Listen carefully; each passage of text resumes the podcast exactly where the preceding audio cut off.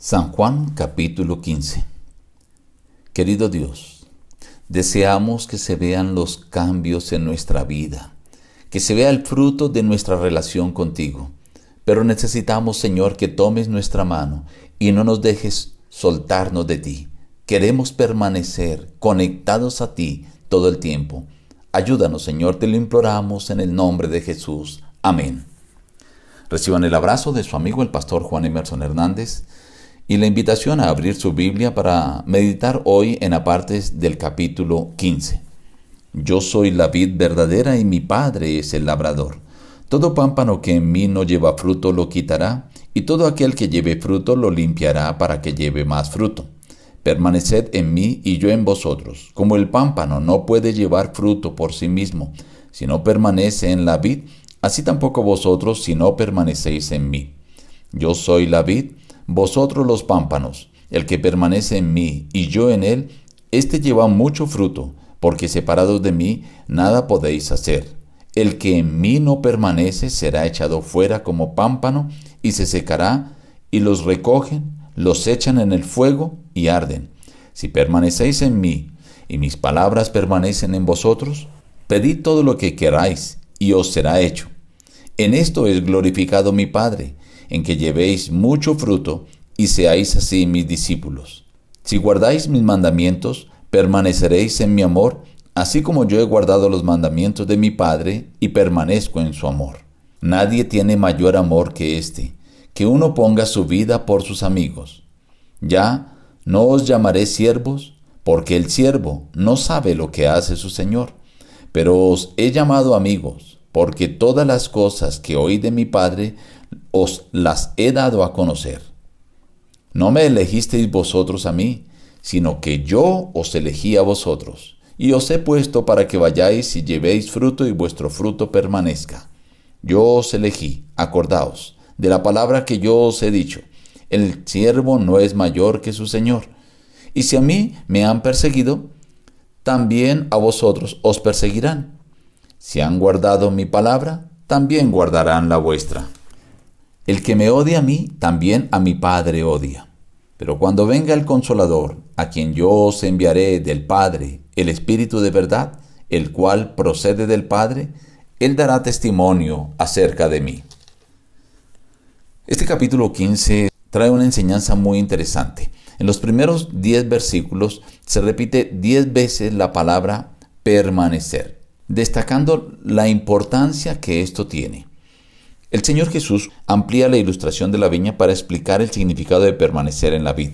Así como una rama, si no está conectada directamente a la vid, se va a secar y no va a dar fruto, así también dice el Señor Jesús, si nosotros los seres humanos nos desconectamos de Cristo, no vamos a dar fruto. Y solo hay dos opciones con las ramas de la vid. O da fruto y se limpia para que dé más fruto, o se corta para ser quemada en el fuego porque no sirve para nada más. Si tú has conocido a Jesús y en un momento de alegría, de gozo, el Señor ha tocado tu corazón y has logrado una relación con Él, busca cada día mantener esa relación con Él. Busca cada día estar en conexión con Él. Y la manera es, como Él lo dice, obedeciendo sus mandamientos, guardando sus palabras, siguiendo sus preceptos. Y cuando nosotros hacemos eso, nuestra vida entonces permanece en Él. Si en algún momento nos olvidamos de Jesús y no le obedecemos y nos olvidamos de sus mandamientos, nos vamos a desprender. Y si nos desprendemos, corremos el riesgo de ser cortados, de ser quemados finalmente y no dar fruto. Ahora, si tú analizas en tu vida, rasgos de tu carácter que has querido mejorar y no has podido, eso quiere decir que ha faltado la conexión permanente con Cristo, estar permanentemente conectado a Él. Cuando tú logras que la relación tuya con Cristo no sea solamente un día a la semana o un momento en el día, sino sea de forma constante, el Señor hará un trabajo en ti a tal punto que tú llegarás a reflejar el carácter de Dios en tu vida. Y entonces Él dice, seréis verdaderamente mis discípulos.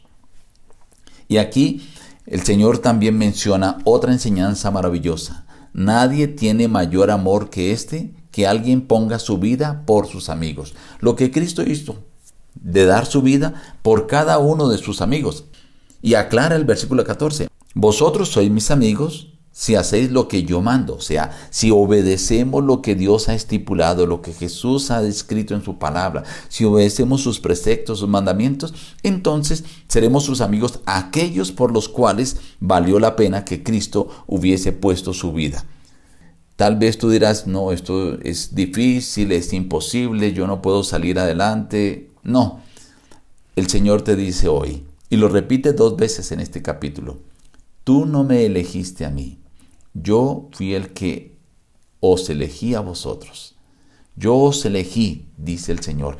Esto quiere decir que el Señor nos ha escogido para que podamos llevar fruto y el fruto permanezca. Él quiere tener esa relación con nosotros. Y esta es una relación de correspondencia mutua. Si yo permanezco unido a Cristo Jesús, Cristo Jesús va a permanecer en mí. Y si Cristo Jesús permanece en mí, todas las cosas que quiero superar en mi vida espiritual se lograrán porque no soy yo el que lo estoy haciendo, sino es Cristo el que vive y trabaja en mí. Estimado amigo, hoy es un día para empezar un nuevo caminar con Cristo Jesús y hacerlo de forma constante, permanente, todo el tiempo.